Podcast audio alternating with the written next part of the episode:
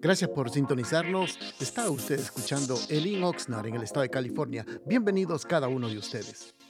Segunda de Reyes, capítulo número 2, versículo 1 en adelante, cuando usted lo tenga, me da un amén, por favor. Dice la palabra del Señor, aconteció que cuando quiso Jehová alzar a Elías en un torbellino al cielo, Elías venía con Eliseo de Gilgal y dijo Elías a Eliseo, quédate ahora aquí porque Jehová me ha enviado a Betel. Y Eliseo dijo, vive Jehová, vive tu alma, que no te dejaré. Descendieron pues a Betel. Y saliendo a Eliseo los hijos de los profetas que estaban en Betel, le dijeron, ¿sabes que Jehová te quitará hoy a tu Señor de sobre ti? Y él dijo, sí, yo lo sé, callad. Elías le volvió a decir, Eliseo, quédate aquí ahora, porque Jehová me ha enviado a Jericó. Él dijo, vive Jehová, vive tu alma, que no te dejaré. Y vinieron pues a Jericó. Y se acercaron a Eliseo los hijos de los profetas que estaban en Jericó y le dijeron, ¿sabes que Jehová te quitará hoy a tu Señor de sobre ti? Él respondió, sí, lo sé, callad. Y Elías dijo, le dijo, te ruego que te quedes aquí, porque Jehová me ha enviado a Jordán. Y él dijo, vive Jehová, vive tu alma, no te dejaré. Fueron pues ambos. Amén. Pueden tomar asiento, amados hermanos. Le hemos llamado a este tema, hermanos, el valor de la perseverancia. Hay un dicho muy popular que se dice que el que persevera alcanza. ¿Lo ha oído usted, hermano? Yo creo que todos nosotros en la vida deseamos siempre lo bueno, no solamente lo bueno en nuestra vida, sino todo a nuestro alrededor. Primeramente podríamos decir, todos deseamos un buen hogar, una buena familia, tener buena salud, tener un buen matrimonio, tener un buen trabajo. Pero quiero que entienda, hermanos, todo eso cuesta. Todo eso requiere esfuerzo, perseverancia y sacrificio. Porque realmente todo lo bueno cuesta o no, hermanos.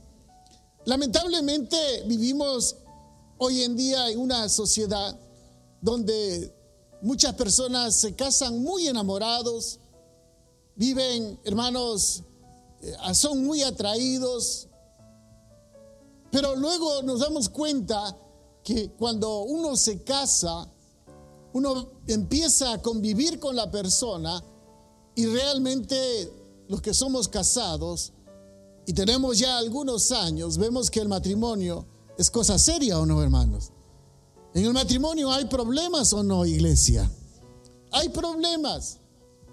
Y muchos hoy en día, por evitar los problemas y contradicciones y situaciones graves, muchas veces decimos, eso de estar en matrimonio, yo no quiero estar en problemas. Y ahí van dejando los matrimonios, se van divorciando. Y hoy en día la alta tasa de divorcios en el mundo es casi similar a lo cristiano. Entonces, ¿qué es lo que ocurre? Falta de perseverancia, hermanos. Todos queremos tener buenos hijos, hijos que estudien, se gradúen, que vayan adelante, pero todo eso requiere un esfuerzo. ¿Quién de nosotros no desea, hermanos, tener una buena salud? ¿Cuántos desean tener una buena salud? Para tener una buena salud, primeramente hay que perseverar, vivir sanamente, comer sanamente, porque uno piensa, hermanos, que eh, uno, especialmente cuando uno está joven, uno come de todo y uno dice, no, a mí no me hace daño, no me afecta nada. Es más, yo como y como, nunca, nunca engordo. Pero quiero que entienda, va a llegar el momento en que todo lo que nosotros comemos va a causar efecto en nuestro cuerpo, ¿no, hermanos? Todo, absolutamente todo. ¿Por qué razón? Porque ese es, hermanos, eso es algo que nosotros estamos sembrando. Hace un tiempo hablaba con un doctor y yo le decía, ah, por curiosidad, ¿cuál es la causa de las enfermedades? Así simplemente por curiosidad. Y él me dijo, ¿qué es lo que comes? ¿Qué es lo que tú comes? Por eso, coma saludable hoy, oiga, para que luego no come pastillas, para vivir saludable. Porque así estamos, hermano. Cuando uno va al, ahora pasado los 40 años, recomiendan que uno vaya al doctor dos veces al año a hacer un chequeo general. Y le hago la pregunta aquí que los que ya pasaron cierta edad, ¿qué es lo primero que le dice el doctor? A uno le ponen a una balanza, ¿no, hermanos? Y por más que uno le diga, ahí sale el peso. Y lo primero que te dice el doctor, ¿tienes qué? sobrepeso. Ok, ¿qué es lo que te dice el doctor? Cambia de dieta, cambia, deja el azúcar, deja de comer tortillas, aleluya. Tienes que hacer más que ejercicio. Y el ejercicio es del sillón a la cocina, ¿no, hermano? Y ahí estamos, hermano. Entonces, uno se pregunta, pero queremos tener buena salud. Queremos tener bien, no tener azúcar. Pero comemos tanto dulce, ¿no, hermano? Tanta tortilla, tanto pan. Entonces, no perseveramos en muchas áreas de nuestra vida. Y como cristianos también dejamos de perseverar. Como cristianos eh, queremos, hermano, que con una oración ya el Señor resuelva todos los problemas. Queremos simplemente que cuando alguien ponga las manos ya se nos vaya toda la enfermedad. Queremos, hermano, que con venir a, la iglesia y leer dos versículos, tener toda la sabiduría de Dios. Queremos entender más de la Biblia sin leer. Queremos conocer más de Dios sin santidad. Entonces dejamos de perseverar. ¿Cuántos hermanos que usted conoce dejan de perseverar? Muchos hermanos. Esta iglesia debería estar llena si es que realmente hubieran personas que perseveran. Pero muchos de nosotros, hermanos, dejamos, porque no tenemos la constancia de perseverar. Vamos a la iglesia cuando podamos, cuando hay tiempo, cuando no tengo nada que hacer, cuando no juega la selección. Ahí vamos a la iglesia. Pero queremos sanidad, queremos liberación, queremos bendición, queremos sabiduría, queremos entendimiento, queremos poder de Dios, queremos ver visiones, hablar en lenguas, pero queremos toda la bendición con una vida, voy a decir esto, espero que no se ofenda, ofenda una vida mediocre, una vida tibia, una vida sin entrega, sin devoción, sin constancia ni perseverancia. Aquí vemos, hemos leído la historia de dos hombres muy interesantes. Uno se llama Elías y el otro Eliseo. En el pasaje habla de este joven llamado, hermanos, llamado Elías, este hombre, profeta de Dios. Elías era un hombre, dice Santiago, que era con pasiones semejantes a las nuestras. Era un día que, hermanos, a veces estaba, como quien dice, de buenas, hacía cosas maravillosas, hizo caer, oiga, hizo milagros extraordinarios. Hizo un día caer fuego del cielo y consumió a los profetas de Baal. Otro día oró, hermano, para que no cayera lluvia sobre la tierra y no llovió por tres años.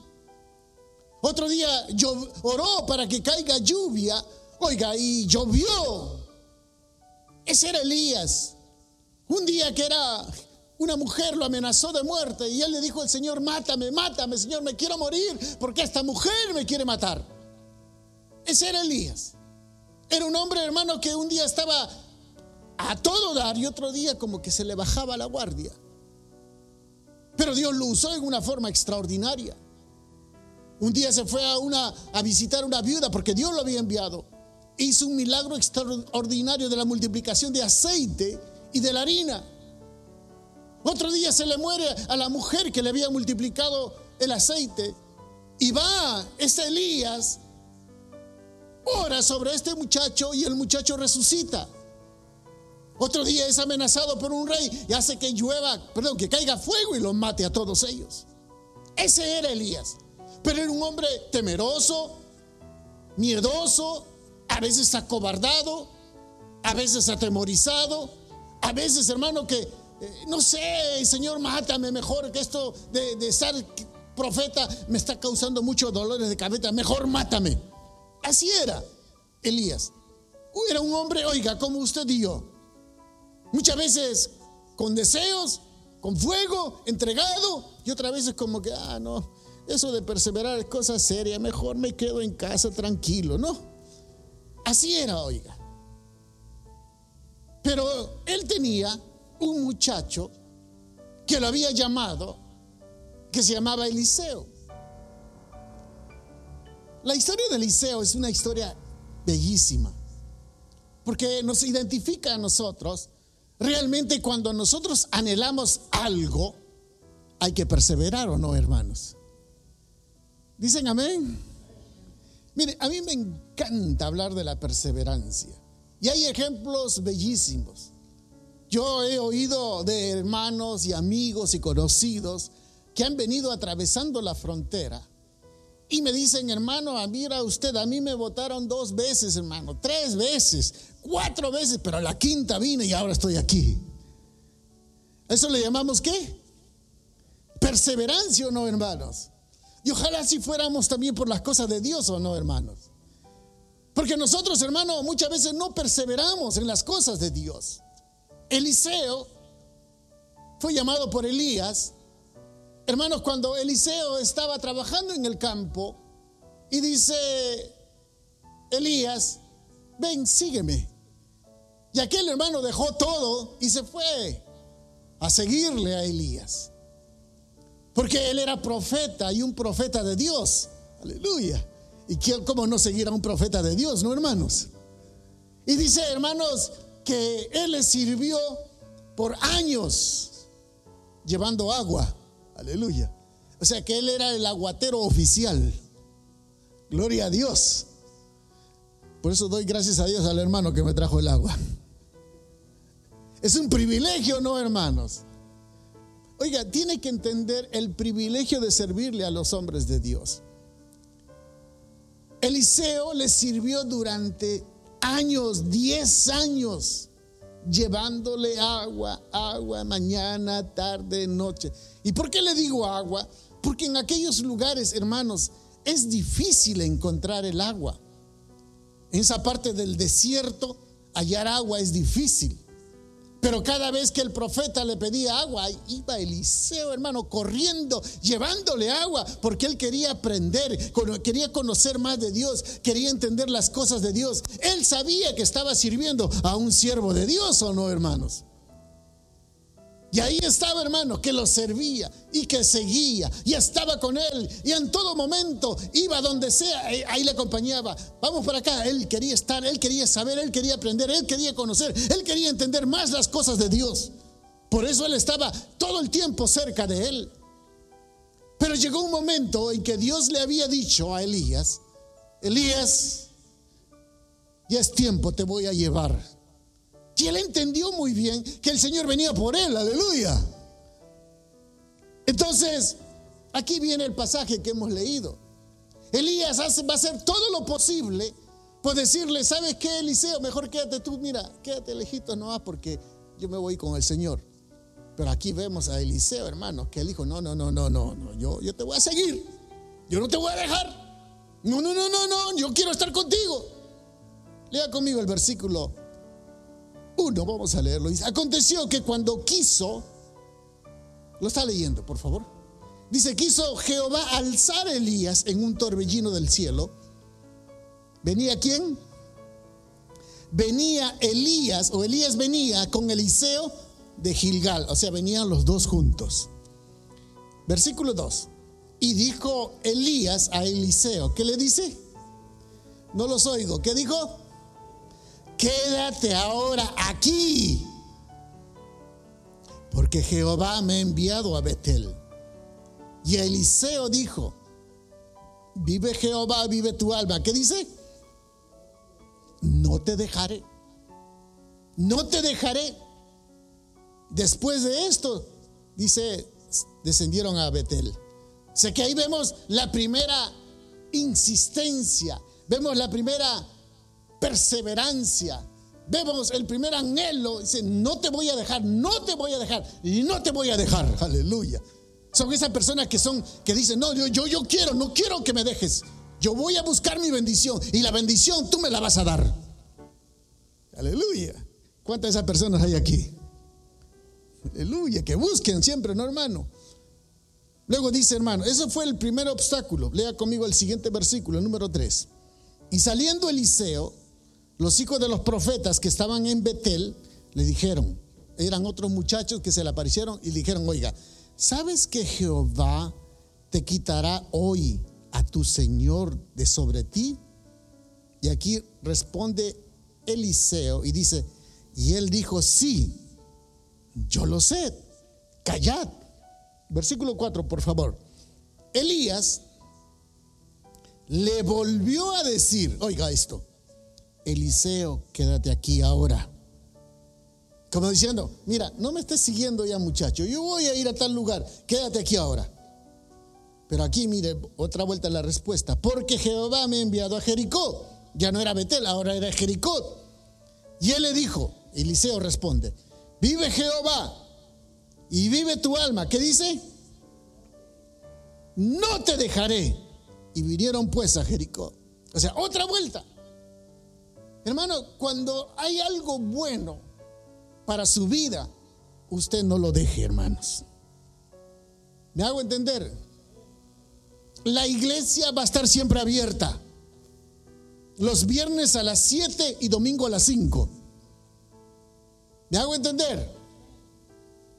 No, venga diciendo, hermano, que no, la iglesia no lo... Aquí vamos a estar abiertos, a menos que se anuncie alguna actividad especial.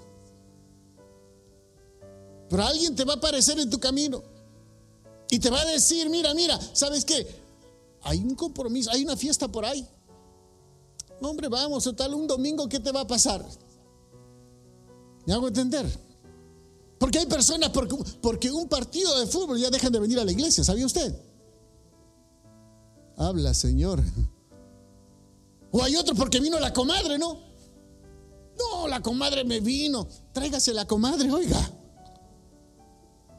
Si me hago entender? Es que vino mi compadre y viera usted, es bien católico. Tráigaselo. Así éramos nosotros o no, hermanos. Si nosotros éramos católicos, romanos y mexicanos o no, hermano. Aleluya. Y de ahí nos ha sacado el Señor, ¿o no? Tráigalo.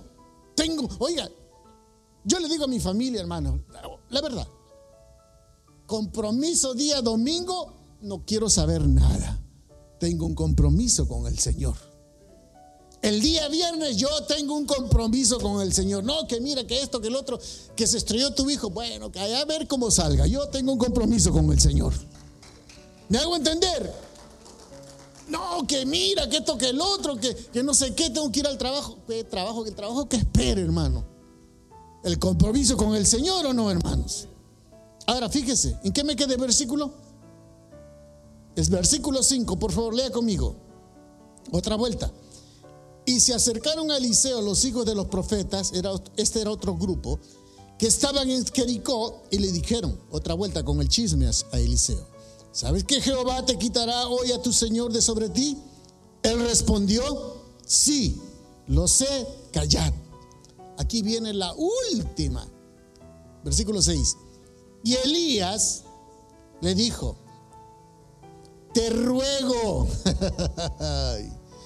que te quedes aquí, porque Jehová me ha enviado al Jordán. Imagínense, le estaba rogando el profeta, le dijo, Eliseo, por favor, please, quédate. Pero aquí viene la respuesta del joven Eliseo Y él dijo, vive Jehová, vive tu alma. ¿Qué dice? No te dejaré. Fueron pues ambos. Ahora quiero que entienda esto. Toda perseverancia en las cosas de Dios trae bendición. Elías le dijo, quédate tres veces. Eliseo le dijo, no, te voy a seguir también tres veces. Hermano, yo creo que todos deseamos bendición de parte de Dios o no, hermanos. Pero necesitamos, oiga, perseverar. Muchos de nosotros dejamos de perseverar, dejamos la lectura, dejamos la oración, dejamos de congregarnos, dejamos muchas cosas que son buenas para nosotros por otros afanes temporales y pasajeros o no, iglesia. Lo dejamos. Queremos sabiduría de Dios, pero no queremos leer la palabra. Queremos respaldo de parte de Dios, pero no tenemos santidad. Queremos que Dios use nuestras vidas en milagros, pero no nos santificamos.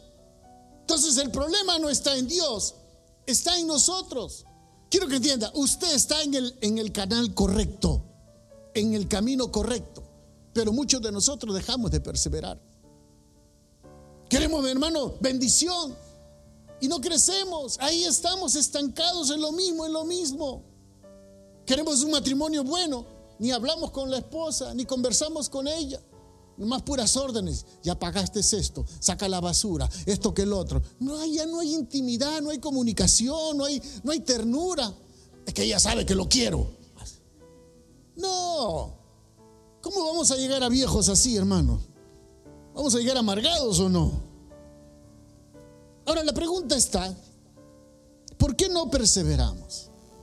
Honestamente, hermanos, quiero preguntarles, ¿por qué nosotros no perseveramos? Yo creo que la respuesta está en que nos gusta todo lo fácil o no, hermanos. Nos gusta todo lo fácil. Queremos una vida sin problemas. Un matrimonio sin problemas. Aleluya. Quiero que entienda, no hay matrimonio sin problemas. En la vida siempre hay problemas y dificultades o no, iglesia. Los va a ver, los va a ver. Mire, yo ya tengo ya 60 años. Ya me quité un par. Y quiero que entienda. He podido observar jóvenes que se han casado súper enamorados. Están como, por ahí dijeron uña y carne. O uña y mugre. Uña y mugre, ¿no, hermano? A saber quién será la mugre, ¿no? Pero la cosa está que están bien unidos. Y a los dos años están como perros y gatos. He visto matrimonios, hermano, que se han casado a los 17, 18 años. Tuvieron un par de hijos y divorciados a los 20. Y uno se pregunta, ¿por qué? Quiero que entienda, en el matrimonio hay problemas. Van a haber problemas. Y uno tiene que superar los problemas. Le digo, hermano, ¿vivir con una mujer es difícil o no, hermanos? Díganme los varones. Hermana, ¿y vivir con un loco también es problema o no, hermana? Le digo loco con cariño, pues. Hermano, convivir con una persona diferente es difícil. Difícil. Pero hay que perseverar en eso, ¿no, hermano? ¿Quién lo metió en ese lío? No voy a echar la culpa al pastor, ni a su mamá, ni a su papá. Somos nosotros mismos los que nos metemos en ese problema, ¿no, hermano? Porque uno dice, ay, que no puedo vivir sin ella. Ay, si puedes. O ella dice, no, es que sin él me muero. No te mueres. Pero como a nosotros nos gusta la vida fácil, ponemos ya al divorcio incompatibilidad de caracteres. En otras palabras, no nos llevamos bien divorcio. ¿Con quién quieres el bebé? ¿Con quién se queda? ¿Contigo o conmigo? Y ahí están el pobrecito como pelota de un lado para otro. ¿Por qué? Porque no sabemos superar las dificultades. En toda la vida hay dificultades o no, hermanos. Y siempre ponemos excusa cuando no podemos superar. Vamos a la escuela, es que no lo entiendo, no comprendo, es que esto que el otro, y dejamos a media las escuelas. ¿Pero por qué razón? Porque no nos, no perseveramos, hermano, no sabemos perseverar.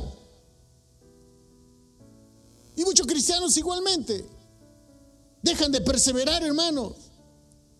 No, me voy a otra iglesia. Y ahí se van a otra iglesia. ¿Y ¿Usted cree que en la otra iglesia no hay problemas? ¿Usted cree que en otra iglesia no le van a pedir diezmos?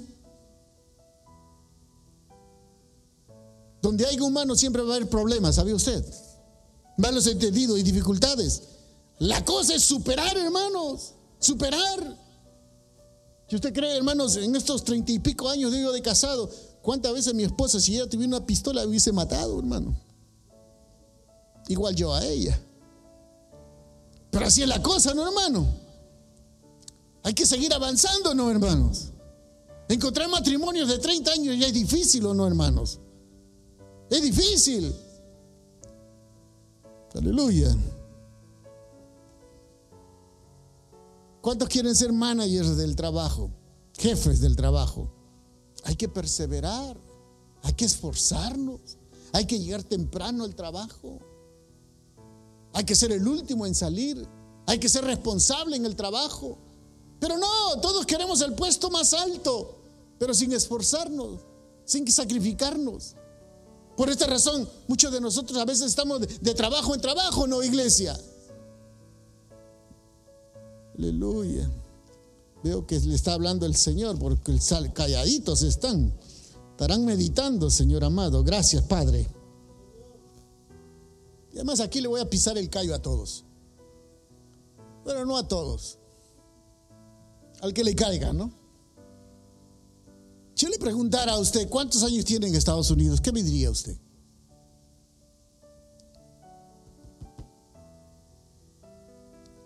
¿Cinco años? Si usted tiene cinco años en este país, ya tiene que hablar inglés. ¿Me hago entender? Si usted tiene ya cinco años, ya tiene que tener una comunicación en inglés. Y si tiene que, diez, tiene que saberlo hablar bien. Pero no, muchos de nosotros decimos, decimos que, no, es que yo no entiendo, hermano, viera usted la cabeza que tengo. Sí tiene cerebro y pelos. Algunos pues no tienen pelos, digo.